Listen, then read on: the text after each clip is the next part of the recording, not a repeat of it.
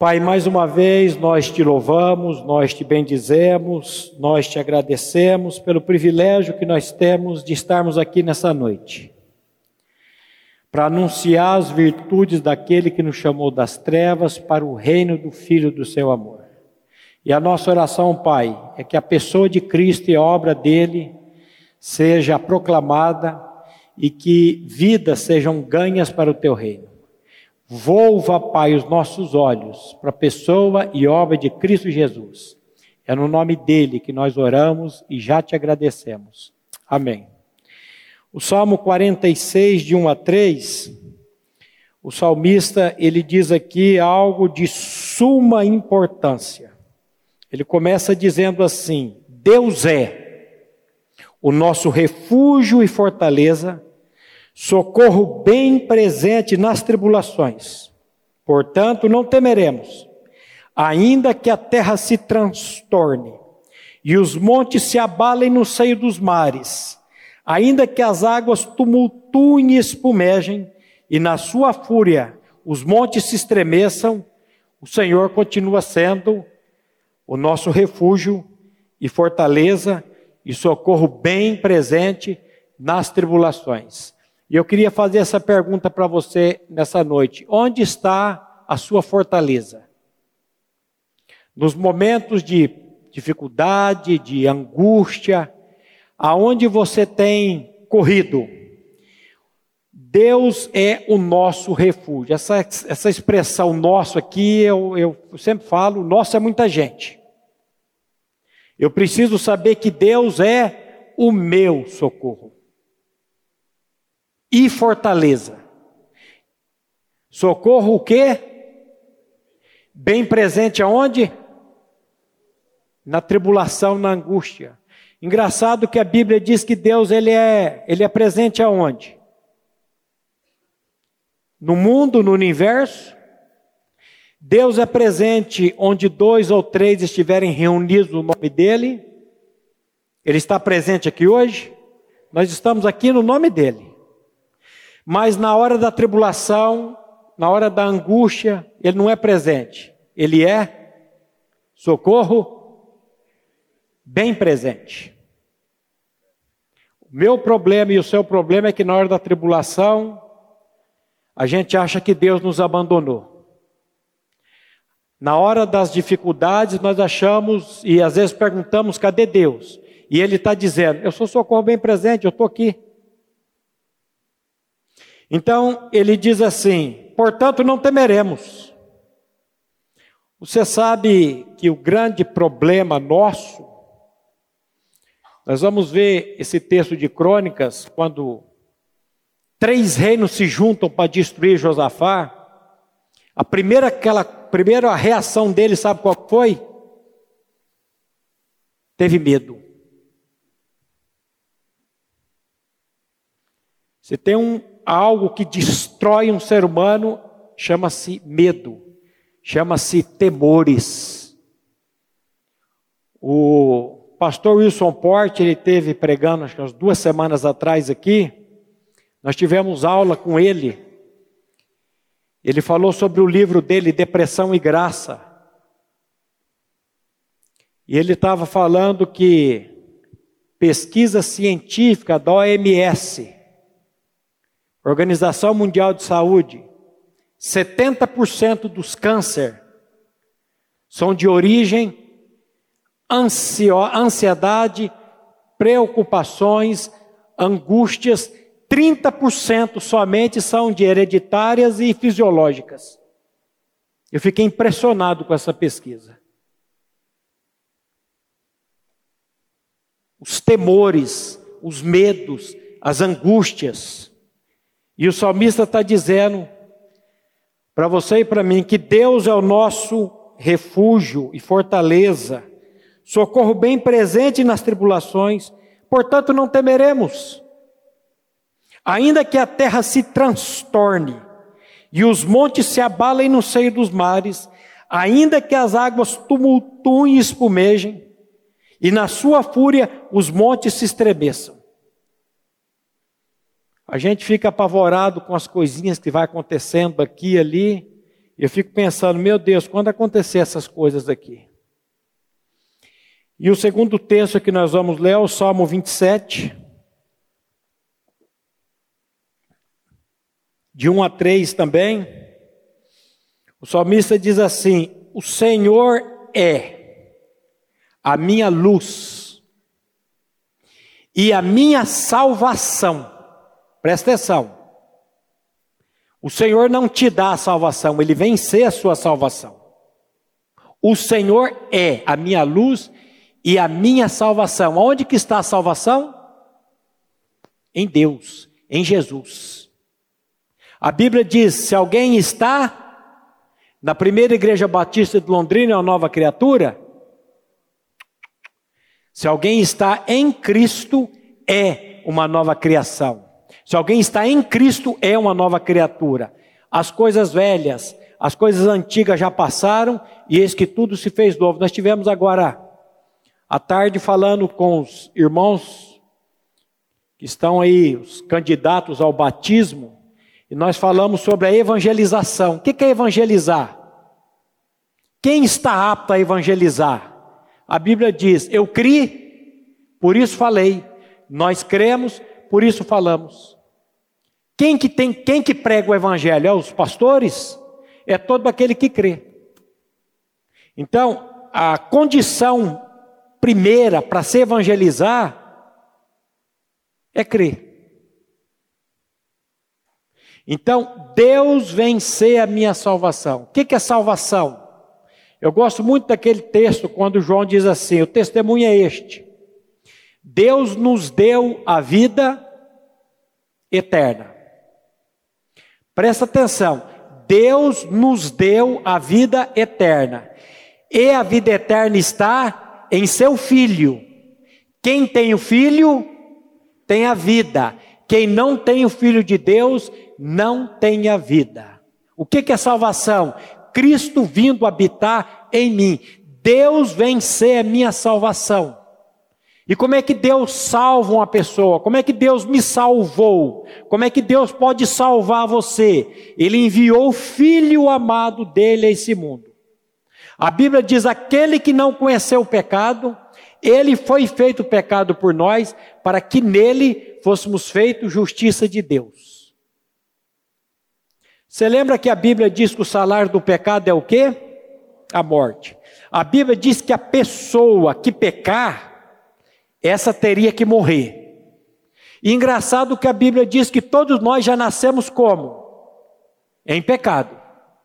Eis que eu nasci na iniquidade e em pecado me concebeu a minha mãe. Então nós já nascemos em pecado, com a natureza de pecado dentro de nós.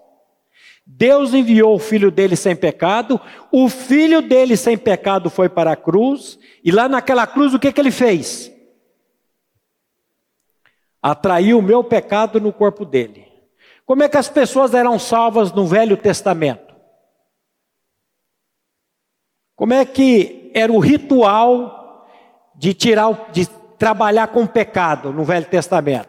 Você lembra que o sacerdote, a pessoa, o pecador vinha, trazia um animal, o sacerdote colocava a mão sobre o pecador, vamos pegar o Bruno aqui, o pecador, colocava a mão sobre o animal e ele transferia o pecado do pecador do Bruno, tem pecado aqui, tá, tá tremendo. Pegava o pecado dele e transferia para o animal, e esse animal ele era o quê? Imolado. Porque a Bíblia diz que sem derramamento de sangue não há remissão de pecados. Só que esse ritual não tinha o poder de tirar a natureza de pecado de dentro do Bruno. Por isso que Jesus veio. Ele é o Cordeiro de Deus que perdoa os nossos pecados e tira a natureza de pecado, porque o Bruno, depois de fazer esse ritual, ele ia embora para casa. E no caminho ele já ia cometer vários pecados. E ele tinha que voltar, fazer novamente aquele ritual. Agora em Jesus, o ritual foi feito uma vez por todas, foi consumado. Jesus, quando rendeu o Espírito na cruz, ele disse: Tudo está pronto, tudo está consumado. E o que, que ele fez naquela cruz? Ele atraiu a nossa natureza, o nosso velho homem, a nosso, nosso ego, no corpo dele. Eu estou crucificado com Cristo e vivo não mais eu, mas Cristo vive em mim. O que é salvação? É Cristo vivendo em mim, é Cristo vivendo em você. Nós precisamos olhar somente para a obra que foi consumada por nós na cruz do Calvário. Então, quando ele diz aqui, o Senhor é a minha luz, o Senhor é a minha salvação, de quem terei medo? Você já viu um versículo na Bíblia que diz assim: se Deus é por nós, quem será contra nós? Eu já disse aqui e volto a dizer: o primeiro sentimento depois do pecado, depois da queda, foi o medo. A Bíblia diz que o medo produz tormento. Tem pessoas que são atormentadas, vivem atormentadas, por causa do medo, refém do medo, medo disso, medo daquilo, medo daquilo outro, medo, medo, medo. Como é que é seu nome? Meu nome é Maurício Torres. Não, meu nome é medo. Mas o Senhor veio para tirar esse medo. Veio colocar um espírito de confiança, um espírito de intrepidez dentro de nós. Então ele diz aqui, ó, de quem terei medo? Se o Senhor é minha fortaleza, se o Senhor é minha salvação, se o Senhor é minha força, de quem que eu vou ter medo? Aí ele diz: quando os malfeitores me sobrevêm para destruir-me, meus opressores inimigos, eles é que tropeçam e caem. Ainda que um exército se levante contra, se acampe contra mim, não se atemorizará o meu coração. Gente, o temor é o que tem acabado com muitas pessoas. O que é uma doença psicossomática? É uma doença que ela começa com os meus medos, com os meus temores, com as minhas ansiedades, com as minhas preocupações, com as minhas angústias. E ela vai se instalando no meu corpo. Então, o temor é algo que vai bem nos destrói ainda que um exército se acampe contra mim, não se atemorizará o meu coração. E se estourar contra mim a guerra, ainda assim terei confiança. Olha a confiança desse homem. Para onde que esse homem estava olhando? Para onde que nós estamos? Qual é a sua fortaleza? Qual é a minha fortaleza? Porque nesse mundo não adianta, não adianta. Você pode esquivar daqui, esquivar dali, se esconder aqui, se esconder ali. A, a tribulação, a dificuldade, o problema, a doença, nós vamos bater com ela. Agora, quando eu bater com ela, o que, que eu preciso fazer? Para onde que eu tenho que olhar? Para ela? Para mim? Para o outro? Eu preciso aprender a olhar para o Senhor. Porque quando eu olho para o Senhor, é uma paz que excede todo entendimento. É uma alegria que nós não sabemos explicar isso. Vamos para o nosso texto então de 2 Crônicas, capítulo 20. Então, o contexto aqui, Josafá. Três reinos se juntam para destruir Josafá.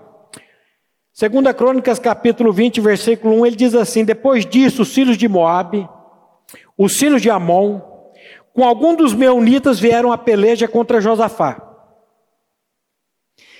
Então vieram alguns que avisaram a Josafá, dizendo: Grande multidão vem contra ti, da além do mar da Síria, eis que já estão em Azazon Tamar, que é em Gedi.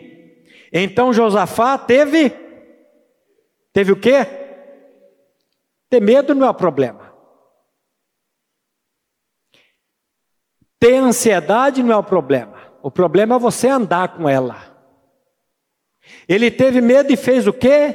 Pôs-se a buscar ao Senhor. Você imagina essa situação aqui. Três reinos se juntam. Vamos botar aqui o Bruno, eu já peguei ele, e ele aqui está lá no reinado dele. De repente ele descobre que três reinos se juntaram para destruir ele. Você sabe a primeira coisa que era feita quando eles invadiam um reino? Matava o rei, matava a esposa e matava os filhos para não ter descendência. Você está lá no seu reinado, descobre o agente lá do o Atalaia, o agente secreto lá do FBI, ele descobre, ele é encarregado disso, de descobrir o que está acontecendo, mas o cara, quando descobriu, já estavam vindo. O infiltrado, ele tinha que estar tá um pouquinho mais ligeiro. Mas ele, quando descobriu, já estavam vindo os três. E ele chega para Josafá e fala: Três, vem vindo aí. Imagina como é que ia ficar o seu coração. Descobrindo que três reinos estavam vindo para destruir você. E o primeiro que ia perder a cabeça era você. Depois a esposa e os filhos. Então ele diz aqui: Josafá teve medo. E se pôs a buscar ao Senhor e apregou o jejum em toda Judá. Judá se congregou para pedir socorro a quem? Ao Senhor. Também todas as cidades de Judá veio gente para buscar ao Senhor. Jejum não é moeda de troca. A gente tem que tomar cuidado com jejum. Tem gente que jejua para receber uma bênção de Deus. O jejum bíblico, estou falando de jejum bíblico, não é moeda de troca. Eu vou jejuar para Deus ouvir a minha oração. Eu vou jejuar para Deus me dar um emprego melhor. Eu vou jejuar para Deus curar. Eu vou jejuar. Deus não escuta estômago roncando. Deus escuta a oração do contrito. O jejum é para eu estar tá na presença de Deus em comunhão com Ele. Hoje eu decido não comer nada e o tempo que eu ia gastar comendo, e tem gente que gasta um tempo comendo da bexiga, né? Tem gente que não come para viver, vive para comer. E nesse tempo não eu vou parar de comer. Falando em comer, daqui a pouco tem pizza aí, né? O povo é doido. Comer pizza de noite, carboidrato de noite, aí é o resultado. É esse tempo que eu vou dizer, hoje eu não vou comer nada, eu quero ficar em oração, orando ao Senhor. E é tão gostoso, eu fico nos cânticos aqui, eu fico, hoje o Eric, eu falo, meu Deus, como é que vai ser lá na glória? Senhor, eu não vejo a hora de chegar na glória, porque se aqui é tanta falha que nós temos, imagine o louvor lá na glória, você está diante desse Deus, que coisa maravilhosa que vai ser isso. Versículo 5: Pôs-se Josafá em pé na congregação de Judá e de Jerusalém, na casa do Senhor, diante do pátio novo, e disse: Você presta atenção na oração desse homem. Você vê se ele já começa com petição. Porque você e eu, quando estamos com problemas, a gente já vai diante de Deus: Deus, olha a doença, Deus cura, Deus faz. Olha como é, como é que, como é que ele, esse homem começa a oração dele. Ele começa assim: Ah, Senhor Deus de nossos pais, porventura não és tu Deus nos céus? Josafá começa a oração reconhecendo a soberania de Deus, que Deus é soberano no céu e na terra. Eu sempre falo que eu gosto muito da oração do Pai Nosso. O Pai Nosso que estás no céu está ótimo. O santificado seja o teu nome está ótimo. Venha a nós o teu reino, amém. Mas desse negócio de seja feita a tua vontade aqui na terra como no céu, eu queria inverter. Eu queria que fosse feita a minha vontade aqui na terra, como eu queria que ela fosse feita no céu. Mas nós precisamos saber que é Deus que está no controle de todas as coisas, que Ele é soberano. Ainda que eu não entenda, ainda que eu não compreenda, Ele é soberano. Então Josafá começa essa oração dizendo: Ah, Senhor Deus de nossos pais, porventura não és tu Deus nos céus? Não és tu que domina sobre todos os reinos dos povos? Na tua mão está a força e o poder, e não há quem te possa resistir. Porventura, ó nosso Deus, não lançaste fora os moradores dessa terra de diante do teu povo de Israel, e não deste para sempre a posteridade a Abraão, teu amigo? Ele começa exaltando Deus. Isso aqui é a segunda vez que Josafá ele é atacado. A primeira vez que ele foi atacado foi no capítulo 17. E Deus deu o livramento.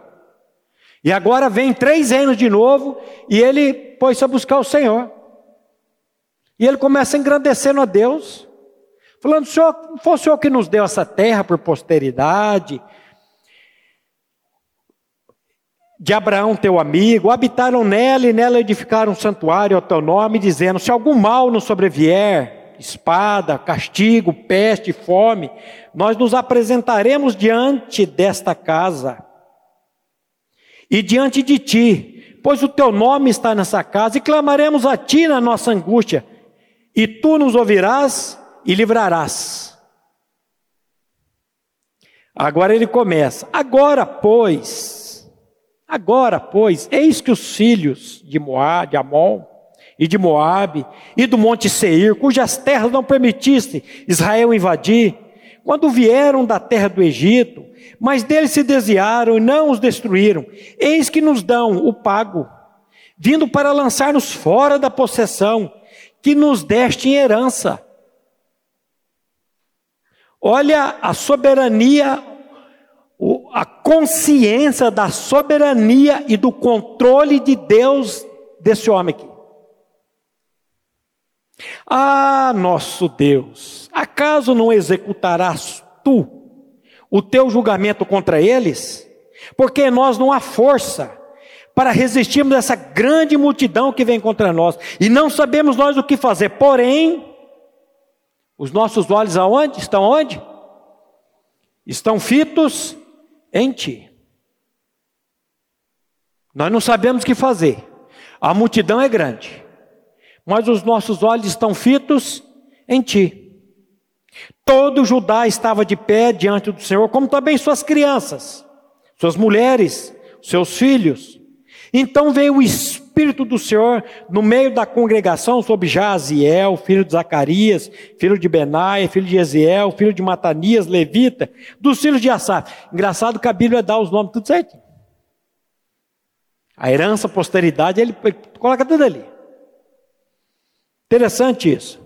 E disse: Dai ouvidos todo Judá e vós, morador de Jerusalém, e tu, ó rei Josafá, ao que nos diz o Senhor, não, e nem vos, agora ele vai repetindo isso, até acabar o capítulo ele vai dizendo, não temais, não vos assusteis, não temais, não vos assusteis, porque é o temor, é o medo, é a angústia, que vai levando a gente para a depressão, que vai levando a gente para o desespero.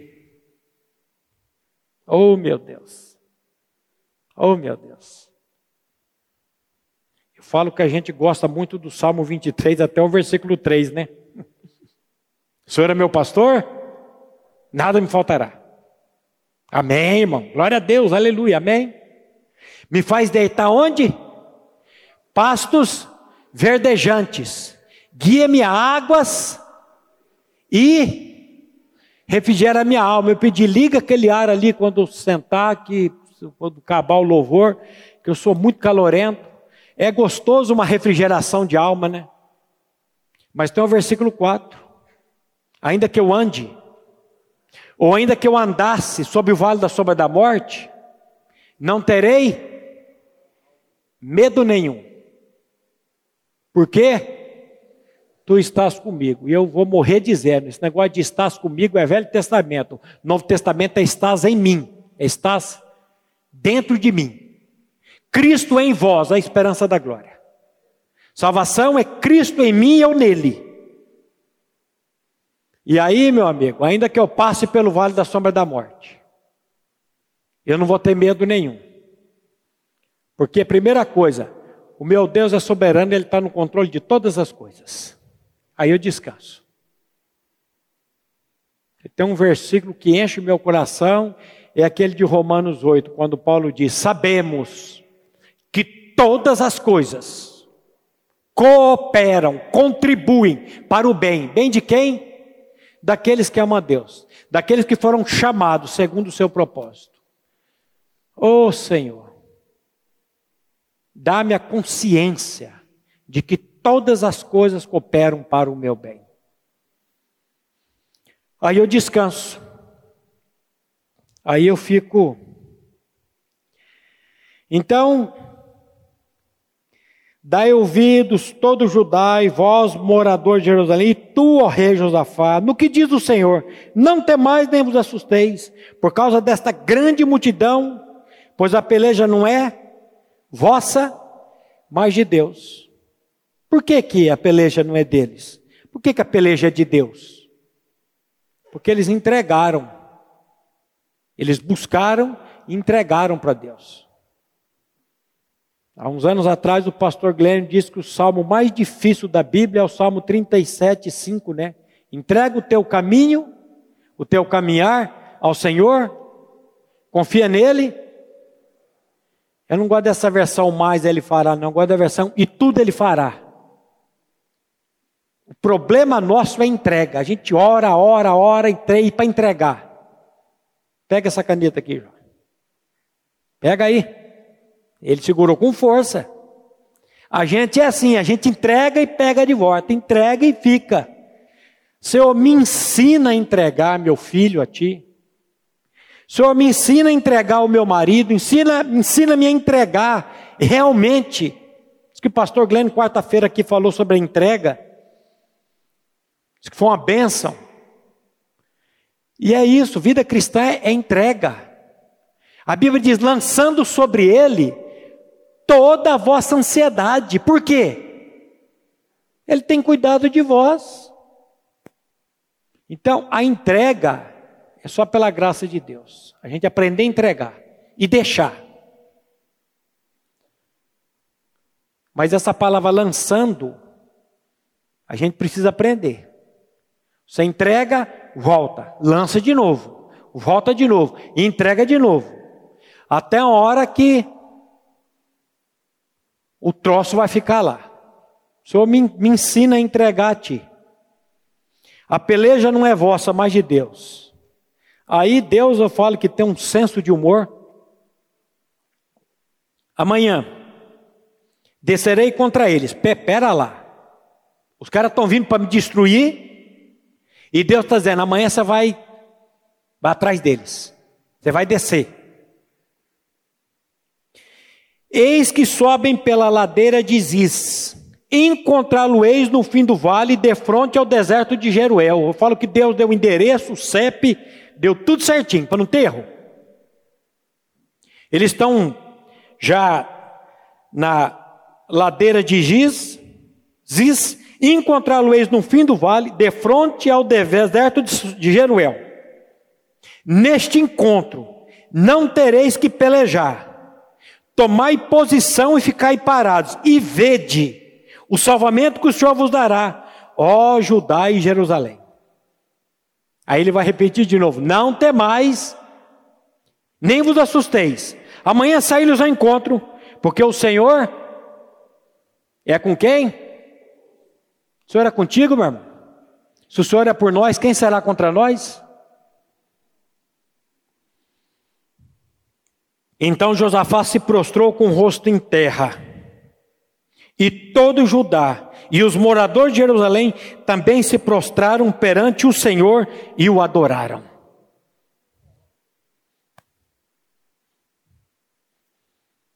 O grande problema meu e seu é que nós só sabemos pedir, pedir, pedir, pedir. A Bíblia fala oração, súplica e ações de graças. Nós vamos ver que o segredo da oração está na, na, na ação de graça.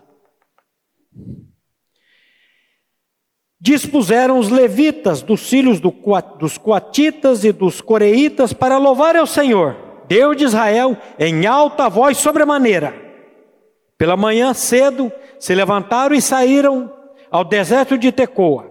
Ao saírem, eles pôs-se Josafá em pé e disse: Ouvi-me, ó Judá e vós, moradores de Jerusalém, crede no Senhor vosso Deus e estareis seguros. Crede nos seus profetas e prosperareis.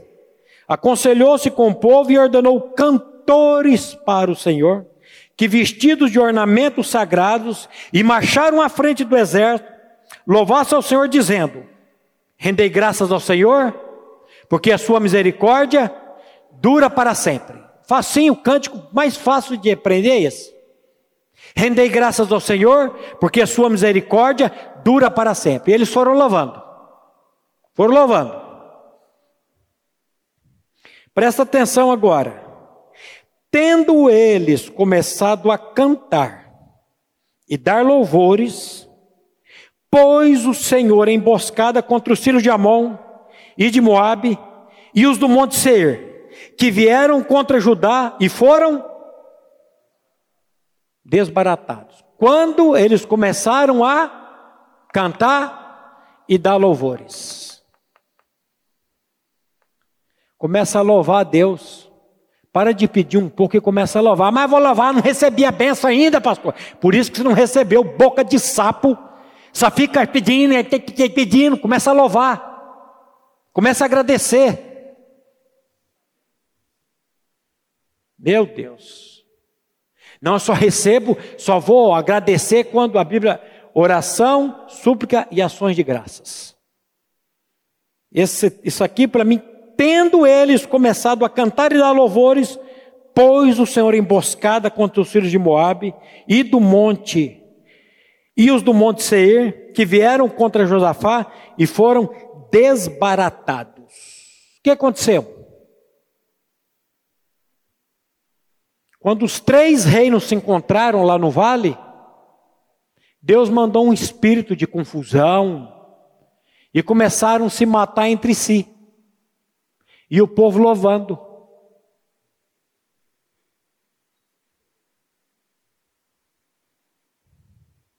Oh meu Deus, me ensina a te louvar.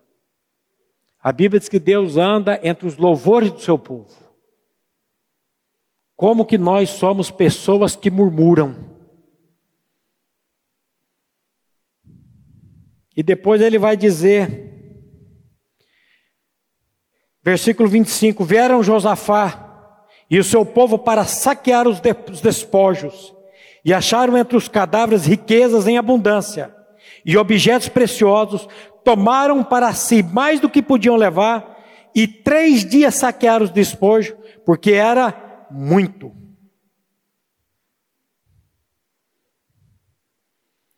Eu sempre digo, às vezes você está com um problema desse tamanhozinho assim. Aí você fica olhando para ele. O que acontece? Ele cresce e te engole.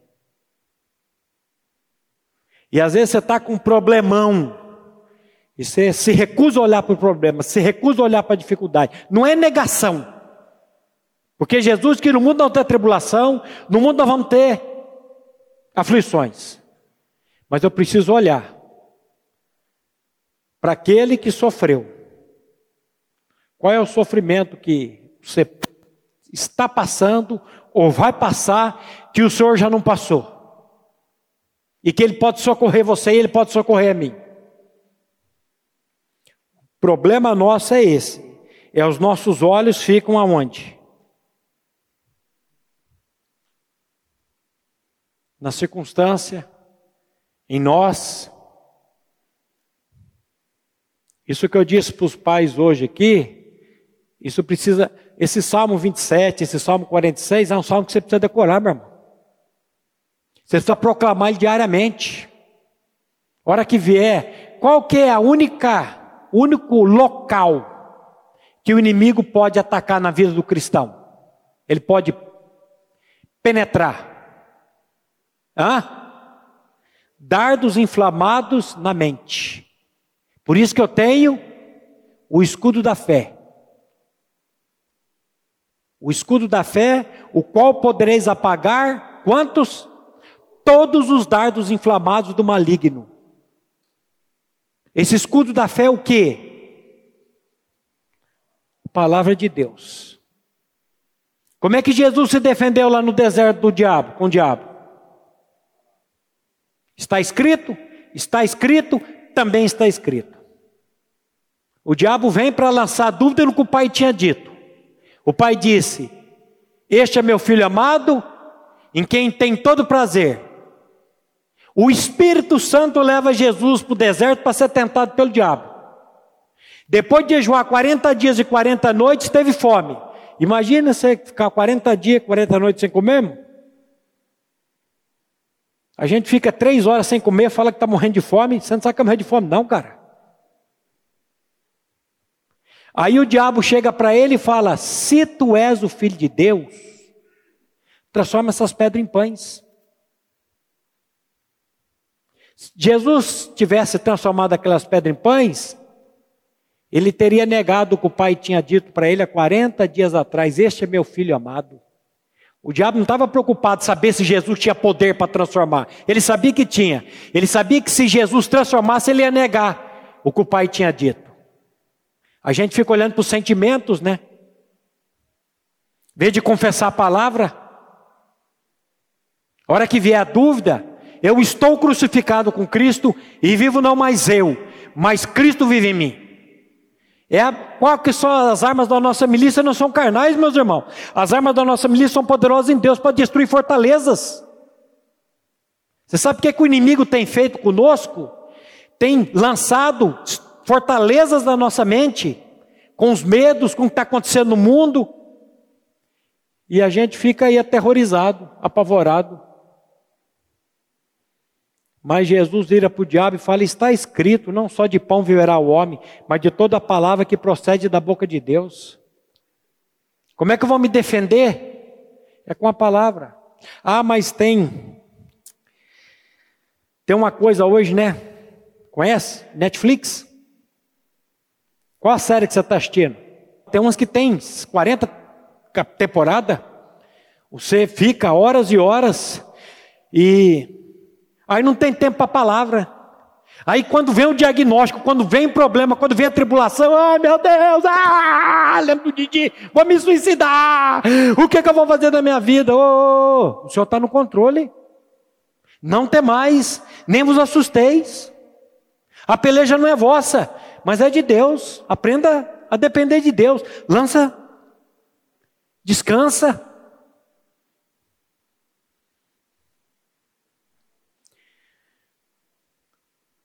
O inimigo é, trabalha na nossa mente. Ele vem com os, os dardos inflamados e a gente, por negligência, por falta de conhecimento da palavra, por falta de armazenar a palavra no nosso coração, nós não sabemos o que fazer. Aí fica igual o bife na chapa para dormir, né? Vira para um lado, vira para o outro, vira para o lado, vira para o outro, e vai rivotril, e vai não sei o quê, e vai não sei quem, e não consegue dormir, e fica, e fica, e fica, e conta carneiro, e conta estrela, e conta o sei o quê, e o negócio não vai. Meu pai. A Bíblia diz assim: eu deito e durmo, porque o Senhor tem me sustentado. O dia que você e eu, ou eu e você, aprendermos a lançar sobre o Senhor as nossas ansiedades, as nossas angústias, os nossos medos, a gente vai aprender a descansar mais e mais.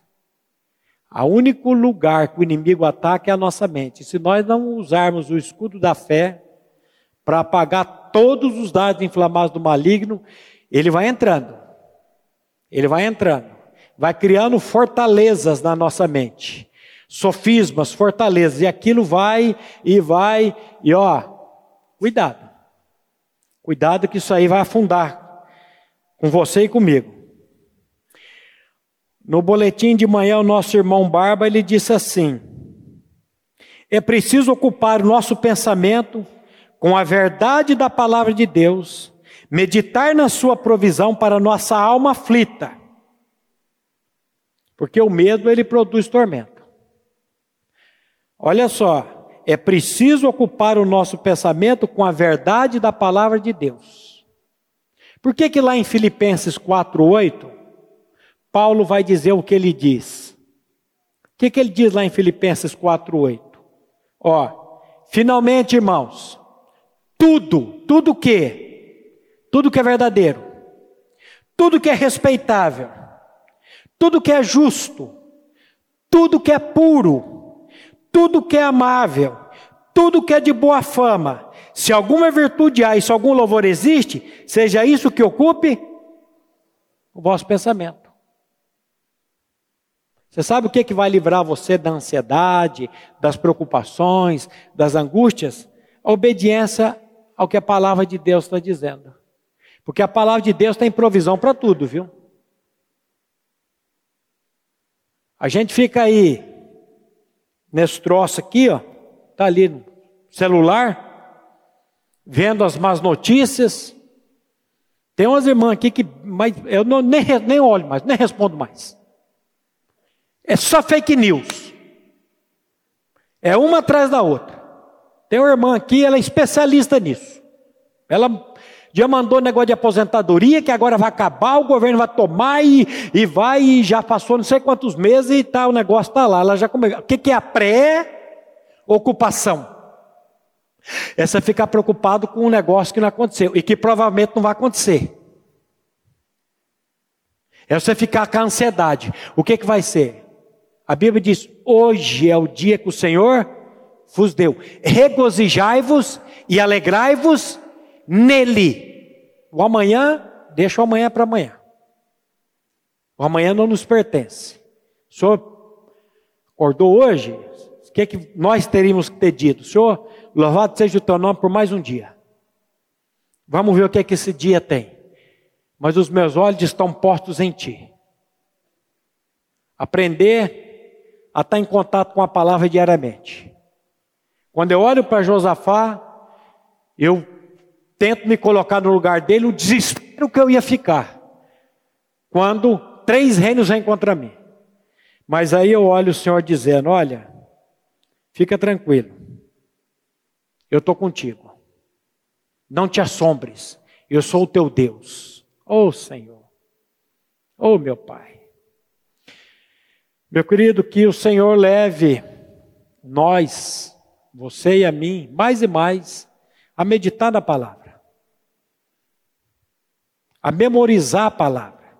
Se nós estamos num tempo que nós necessitamos de memorizar a palavra, esse tempo é hoje, de armazenar a palavra no nosso coração.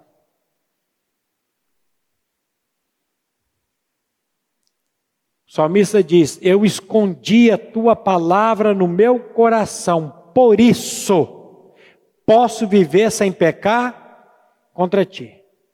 Lâmpada para os meus pés é a tua palavra e luz para o meu caminho. E você sabe que as coisas vão piorar cada vez mais. Quanto mais próxima a vinda de Cristo tiver, o pastor Glenn está tratando com isso. Nos últimos dias sobrevirão tempos difíceis, tempos trabalhosos. A Bíblia fala de terremotos, de rumores de guerra, a Bíblia fala de pestes, epidemias, fomes. E eu tenho irmão aí dizendo assim: vou comprar um sítio e vou começar a armazenar comida no subterrâneo. Eu falo, o Senhor não me deixa ser incrédulo desse jeito. Porque o meu Deus, ele mandou um, um corvo levar comida lá para o cara. Será que na hora da, do, da tribulação, gente, será que o maná brotou só lá e não pode brotar agora de novo, não? Qual é o Deus que você está crendo? Qual é o Deus que eu creio? Será que eu posso dizer, como Paulo diz, eu sei em quem tenho crido e estou bem certo que Ele é poderoso para guardar o meu depósito até o dia final? O seu Deus é esse Deus, é um Deus amorfo, é um Deus que não tem poder, é um Deus que fez lá no Velho Testamento, agora Ele não faz mais não. Ele é o mesmo ontem, hoje e o será eternamente. O tempo não muda o caráter de Deus, não.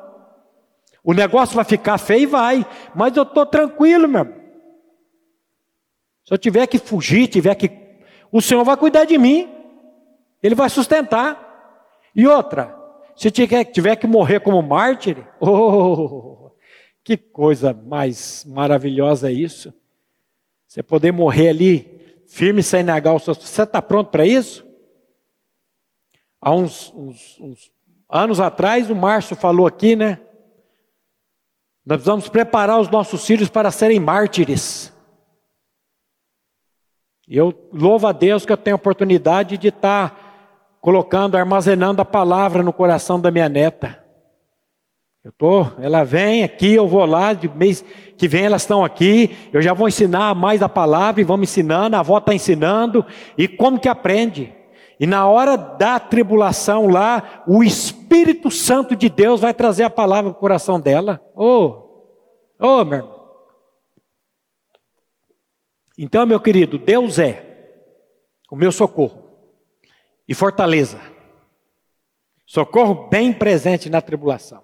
Portanto, não temeremos, ainda que a terra se mude, ainda que se acampe um, des, um, um exército ao meu redor, o Senhor continua sendo esse refúgio e fortaleza e socorro bem presente nas tribulações. Que o Espírito Santo vivifique essa palavra no seu coração e no meu coração, para que na hora do momento de perseguição, nós possamos estar firmes no Senhor e na força do seu poder. Vamos orar?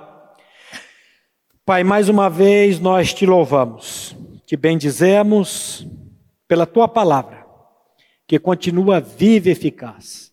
E a nossa oração, Pai, é que o teu Santo Espírito venha trazer a revelação, venha trazer o rema. Pai, que nós não sejamos somente ouvintes da tua palavra, mas praticantes. E só o teu Santo Espírito pode nos levar a praticar a tua palavra. Eu quero colocar, Pai, a minha vida, a vida da minha família, a vida de cada irmão aqui presente, cada família representada, os irmãos que nos ouvem agora pela internet, os irmãos que hão de ouvir essa palavra, pedindo que o teu Santo Espírito esteja fortalecendo cada um de nós e nos fazendo olhar para Jesus, o autor e consumador da nossa fé. É no nome dele, Pai, que nós oramos e já te agradecemos, sabendo que o Senhor é poderoso para fazer infinitamente mais, além daquilo que pedimos ou pensamos segundo o teu próprio poder que opera em nós, por nós e através de nós. Amém.